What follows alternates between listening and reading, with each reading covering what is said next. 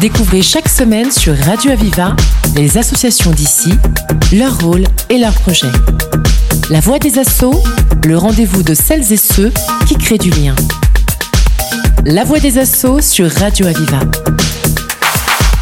Aujourd'hui, nous accueillons euh, Natacha Matthews. Bonjour. Bonjour. Alors, vous êtes animatrice et fondatrice de l'association La Colline des Rêves et vous venez aujourd'hui nous présenter votre structure.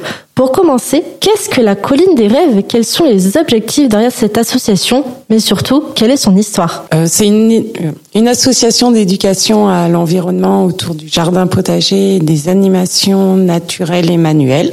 Et euh, elle a été créée en 2018 avec un projet euh, au départ de jardin ambulant où euh, je pouvais me déplacer euh, dans, lors des événements ou dans des structures avec une remorque et des bacs de culture dedans afin d'amener le potager dans des endroits où, où ils n'ont pas accès à des, de la terre ou pas la possibilité de s'occuper en dehors des séances des, du jardin. Et euh, quel est l'objectif euh, principal de l'association, on va dire, et surtout quels sont les moyens d'action et quel genre d'activités ou d'événements vous organisez?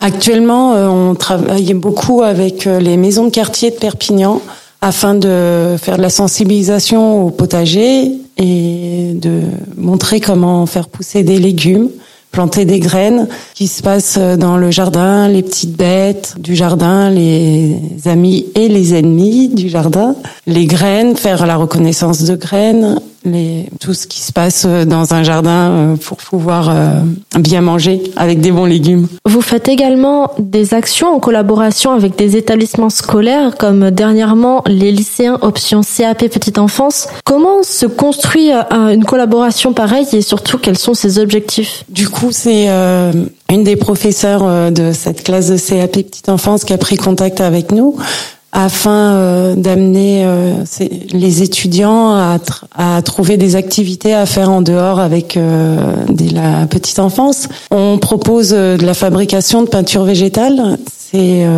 pour ça au début qu'elle m'a contactée parce qu'elle trouvait ça intéressant d'apprendre justement à faire de la peinture avec des légumes, avec des, des choses qu'on trouve dans la nature. Donc euh, on a fait euh, trois séances et euh, sur les trois séances il y a eu une activité qui a été faite lors, à Is-sur-Tête sur à côté du plan d'eau pour faire de la reconnaissance et trouver tout ce qu'il y a des branches. On a fait un tapis d'éveil avec de, de, la mousse, des cailloux, des feuilles. Euh, c'était un peu un travail collectif avec tous les étudiants. Après, ils sont venus euh, dans une parcelle de, jardin qu'on a avec une maison de quartier euh, qu'on nous a mis à disposition pour travailler sur le potager. Ils sont venus découvrir ce petit coin et ils ont amené aussi leurs petits leurs petits ajouts quoi pour c'est une parcelle de terrain où on a envie que ce soit collectif et créatif avec euh, tout le monde qui rajoute euh, ce qu'il a envie de rajouter dedans et qui ait du partage. Et euh, bah, du coup, après, on a fait une séance en classe avec les peintures végétales pour qu'ils apprennent à fabriquer des peintures. Oui, c'est un vrai rôle de, de, partage et de transmission de l'information. Vous avez également participé en novembre dernier à l'événement Au Pays du Soleil Levant à Poyestre, organisé par la médiathèque. Qu'est-ce qui vous motive à participer à ce genre d'événement? Y en aura-t-il d'autres? Et quels sont vos gros projets pour 2024 alors du coup pour euh, ce festival j'ai été contactée par la médiathèque et c'est vrai que c'est euh, des, euh, des, structures dans lesquelles j'ai envie d'intervenir. Donc quand on m'a contacté, qu'on m'a proposé, j'ai dit oui. Et les projets après pour 2024 là, c'est surtout travailler bah, avec les maisons de quartier de Perpignan où va y avoir un gros travail pour faire des si on peut trouver des parcelles dans d'autres jardins familiaux pour d'autres quartiers, comme on fait avec euh, dans le jardin Mayol pour la maison de quartier du Bas-Vernet, ça serait l'idée de continuer comme ça, ou avec des bacs de culture comme on fait déjà avec euh, une maison de quartier, ou moi que je puisse euh, continuer à venir avec ma remorque.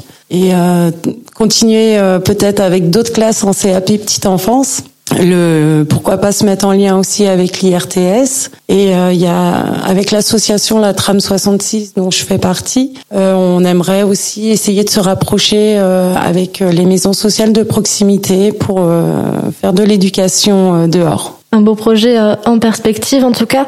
Donc au-delà de tous ces projets, vous êtes donc une association. Quels sont justement vos besoins actuels? Actuellement, je, nous sommes sur euh, des dossiers de subvention afin de nous aider à, du coup, euh, de continuer l'emploi en fait de quelqu'un, d'une salariée, et euh, donc du coup des demandes de subvention pour nous aider à, à ce que l'association puisse continuer ses projets. Et euh, on réfléchit à l'éventualité euh, d'accueillir des stagiaires. D'accord. Et pour les personnes qui souhaitent se renseigner sur vos actions, votre association, quelle est la marche à suivre? On peut nous contacter à l'adresse mail euh, la colline des rêves gmail.com. Sinon, il y a un Facebook, la colline des rêves, et nous contacter aussi euh, par téléphone. Natacha Matthews, merci pour toutes ces informations. Je rappelle que vous êtes animatrice et fondatrice de l'association La Colline des Rêves. Vous nous avez présenté votre association et vos actions pour 2024. Merci infiniment. Merci. C'était La Voix des Assauts, l'émission qui donne la parole à celles et ceux qui créent du lien. Retrouvez cette émission et toutes les infos sur Internet.